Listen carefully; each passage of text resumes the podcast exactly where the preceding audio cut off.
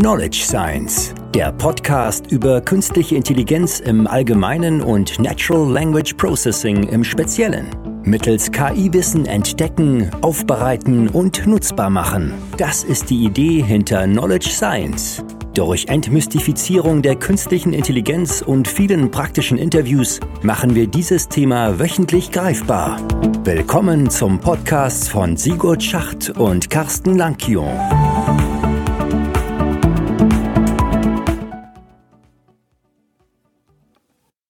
Hallo liebe Zuhörer. Normalerweise würde ich an dieser Stelle Carsten begrüßen, aber diese Woche ähm, ist es ein bisschen alles enger. Wir haben schon zwei Aufnahmen gemacht, die aber noch nicht komplett fertig sind.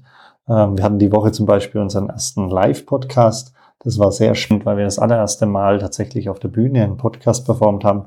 Da bin ich mir ziemlich sicher, das wird super spannend für die Zuhörer, wenn sie den dann hier im, im Kanal dann auch hören werden. Ich denke, der wird dann nächste oder übernächste Woche veröffentlicht. Aber bis dahin ist noch ein bisschen Zeit.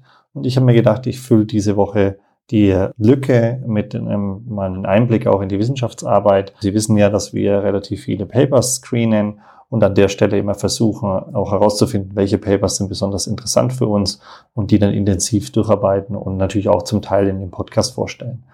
Und ich habe mir gedacht, dass ich diese Woche vielleicht mal drei beziehungsweise vier Papers herauspicke und Ihnen mal ganz kurz nicht im Detail erkläre, was dahinter steckt, aber halt mal sage, warum ich die für wichtig erachte oder was die Woche halt besonders spannend ist. Das erste Paper, was ich sehr spannend fand, das ist von Ding et al. und die sind alle von Microsoft Research. Das ist also ein Paper von Microsoft, was ich sehr, sehr spannend finde, weil man ja eigentlich denken könnte, dass mit OpenAI, also dass Microsoft sich bei OpenAI eingekauft hat, dass dann vielleicht diese Themen nicht mehr so veröffentlicht werden, aber das ist Gott sei Dank nicht der Fall. Microsoft tut noch fleißig auch an anderen Themen forschen und die auch veröffentlichen, also an anderen Sprachmodellen. Und ein Paper hat den Titel halt, ähm, wie gesagt, von Ding et al. mit dem Titel LongNet Scaling Transformers to One Billion Tokens. Und das ist natürlich was ganz Faszinierendes. Wenn wir das hinbekommen würden, dass wir Sprachmodelle ähm, wie die GBT-Modelle hätten, die eine Milliarde Parameter, beziehungsweise, Entschuldigung, eine Milliarde Tokens verarbeiten könnten, ne? ja, dann könnten wir vielen uns, ähm, wir hatten es ja in den vorgehenden Sendungen schon gesagt, das Thema Vektordatenbanken sparen. Wir könnten äh, ja nicht nur ein Buch, sondern hunderte von Büchern in so ein Transformer-Modell oder in so ein Sprachmodell geben, das die zusammenfassen könnte. Also das ist ja ein ganz großer Hebel und wird ja ganz neue Welten aufmachen, wenn wir das hinbekommen könnten. Das Spannende an dem Paper ist, dass die äh, sich eigentlich tatsächlich sagen, dass sie das hinbekommen und dass das funktioniert. Und das Hauptthema ist halt, dass der Bereich, wir hatten es ja schon gesagt, das sind ja vor allem die Positional Encodings und die ähm, Attention Layers, die aufgrund ihrer Art der Berechnung dazu führen, dass es halt exponentieller ähm, Rechenaufwand entsteht in dem Moment, wo ich die Kontextlänge ver äh, vergrößere. Hier ist es so, dass die ein neues Attention Layer definieren. Deleted Attention nennt sich das. Und das hat drei wesentliche Vorteile. Ein Vorteil ist ähm, die lineare Rechenkomplexität, also dass es nicht quadratisch steigt, dass man es verteilt zum Trainieren für lange Sequenzen verwenden kann und äh, dass man es in die vorhandene Architekturen, also in die vorhandenen Transformer-Architekturen einbetten kann. Heißt aber noch lange nicht, dass man natürlich einfach schon ein vortrainiertes Modell nehmen kann und es einfach austauschen kann und schon ist es da, sondern es muss halt dann immer noch trainiert werden. Das heißt, ähm, also so einfach Plug and Play austauschen ist leider nicht. Aber es ist ein sehr spannender Ansatz, wo wir sicher auch in den nächsten Sendungen da intensiver nochmal drüber reden werden. Ja, das ist sozusagen das eine Thema. Kontextlänge erhöhen, ein anderes Thema oder beziehungsweise ich will vielleicht noch ergänzen, was mir gerade noch einfällt. Das Problem eigentlich bei den Kontextlängenvergrößerungen ist, dass man feststellt, dass wenn man die Kontextlänge vergrößert und immer größer macht, dass dann in der Regel sozusagen der Fokus sich auf den Anfang des Kontextes und auf das Ende des Kontexts bei den Sprachmodellen legt und in der Mitte so eine Art Lücke entsteht. Und das ist eigentlich das, was die in dem Paper auch herausstellen, dass sie sagen, dass ihre Art von, von Veränderung der ähm, Attention Layer, dass diese Art äh, dafür sorgt, dass auch kurze Sequenzen gut verarbeitet werden ne, und nicht nur lange und dass es nicht so eine Delle in der Mitte von einer Sequenz gibt, wo da das ähm, Sprachmodell dann vielleicht nicht mehr so stark ist in der Fokussierung und der Aufmerksamkeit. Also wirklich ein ganz spannendes Paper, wenn man Lust hat, das mal zu lesen, gerne. Ähm, ich denke, wir werden es auch in unserer Reihe aufgreifen und das erläutern. Ein anderes Paper, was ich wahnsinnig toll fand, wo ich mich wirklich riesig gefreut habe, dass es am 6. Juli ist. Also ich nehme jetzt gerade, heute ist ja der 8. Juli, äh, vor zwei Tagen rauskam. Wir selber sitzen auch an der Art dran, die, die Informationen zusammenzutragen.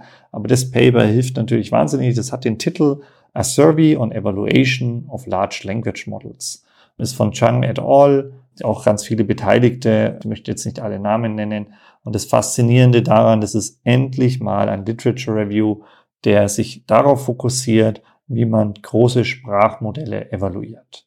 Sie wissen ja, dass wir ein Misalignment haben in den Sprachmodellen in Bezug auf die Evaluation beziehungsweise auf das Training zu der Anwendung. Das heißt, wir trainieren ja auf ähm, bei Causal Language Modellen darauf, dass praktisch Sätze vervollständigt werden und wenden aber die Modelle in der Textzusammenfassung, ähm, in der ähm, ja, Brainstorming, in Übersetzungen und in ganz vielen verschiedenen Bereichen, auch in dem Instructional, ähm, also im Reasoning an und ähm, haben aber eigentlich keine wirklichen guten oder bisher keine zentralisierten Kennzahlen, wo wir sagen können, okay, das sind immer einheitlich, die sollte man verwenden.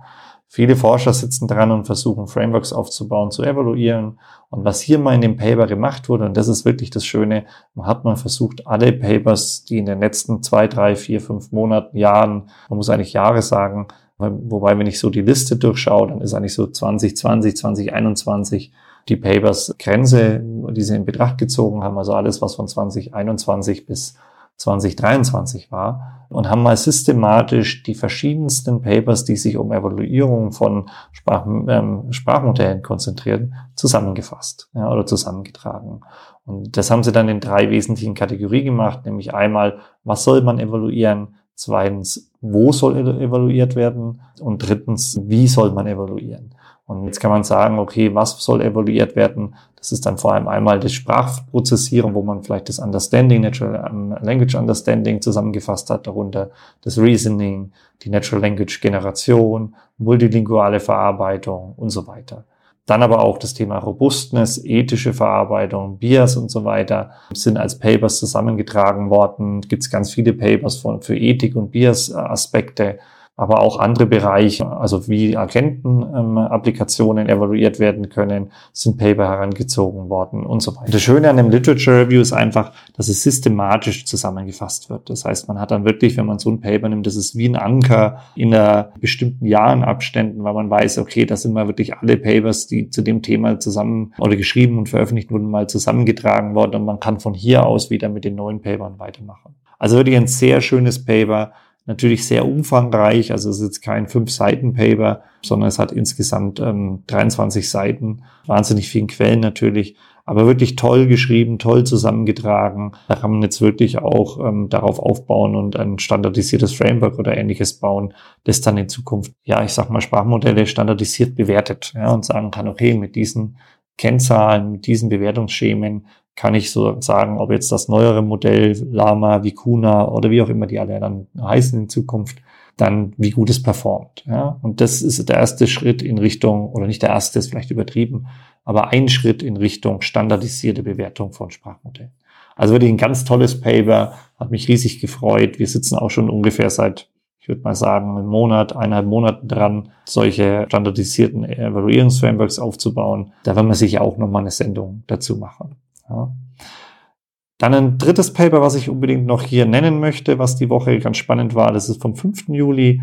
Das geht jetzt mal ein bisschen in die Richtung Instructional Tuning oder Instructional Sprachmodelle, die Probleme zerlegen sollen und uns beim Reasoning helfen sollen. Und da gibt es ein Paper, das ist von ähm, Gosal et al., die aus Singapur von der Universität of Technology and Design und die nennen das Paper Flacuna Unleashing the Problem-Solving Power of Vicuna Using Flan Fine-Tuning. Das ist ganz interessant, weil Flan sind ja Modelle, also Flan T5 und so weiter, sind Modelle, die wahnsinnig gut performen in Bezug auf Instruktionen. Also, dass man dem Modell Instruktionen gibt und er dann darauf reagieren soll. Und die haben es mal auf die Idee gekommen zu sagen, wir können ja mal die Performance von den Instruktionsmodellen mit denen zum Beispiel von Vicuna vergleichen. Und Sie wissen ja, Vicuna ist ein Sprachmodell, was auf der Lama-Architektur aufsetzt und man hier äh, das nochmal mit ähm, ChatGPT, Konversationen und anderen Instruktionsdatensätze feingetuned hat, um dann einfach eine, eine bessere Performance auf dem Grundmodell hinzubekommen. Und die haben sozusagen das Argument aufgebracht zu sagen, na ja, wenn die Lernmodelle relativ stark sind, ja, dann müsste man sich ja fragen, ob nicht gut wäre, wenn man die Flan-Modelle irgendwie mit den Vicuna-Modellen verheiraten kann. Die sagen dann, dass es drei Leistungsunterschiede gibt in dem Bereich, ähm, also Schlüsselfaktoren nennen die das. Das ist einmal die sogenannten Vortrainingsdaten, also mit denen die Modelle vortrainiert wurden. Die Grundarchitektur unterscheidet sich natürlich Flan zu Lama ähm, oder Vicuna und die Instruktionsdatensätze.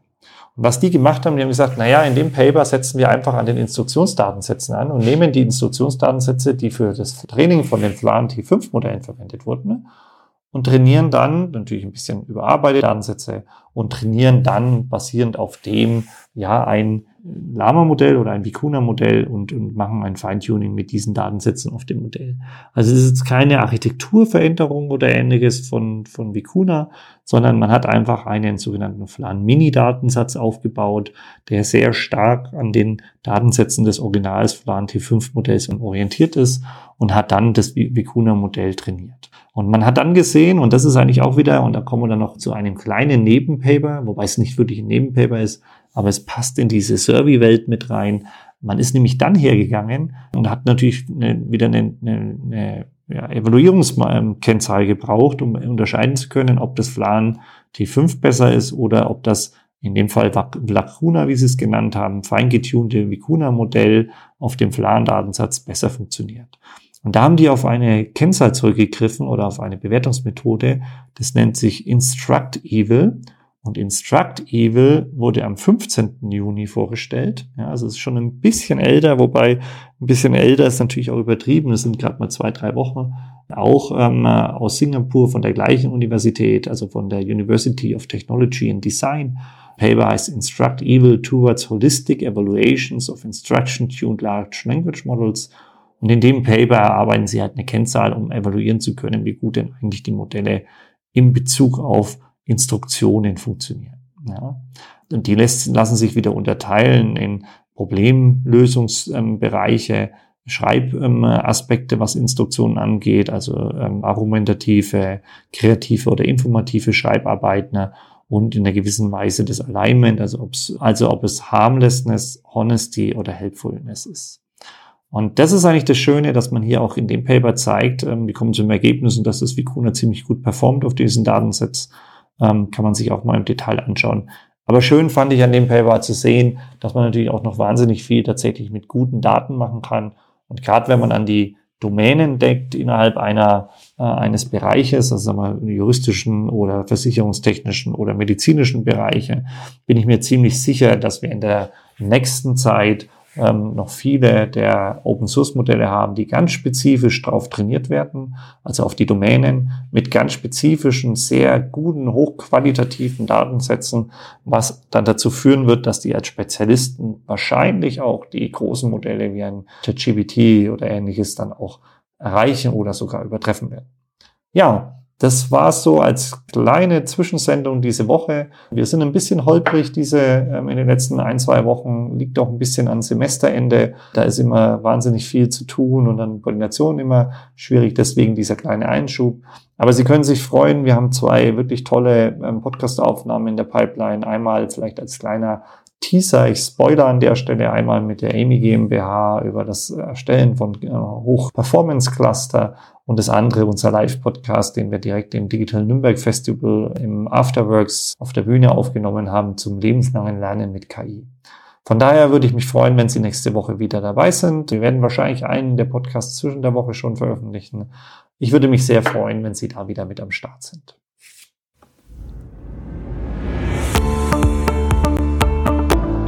Das war eine weitere Folge des Knowledge Science Podcasts. Vergessen Sie nicht, nächste Woche wieder dabei zu sein. Vielen Dank fürs Zuhören.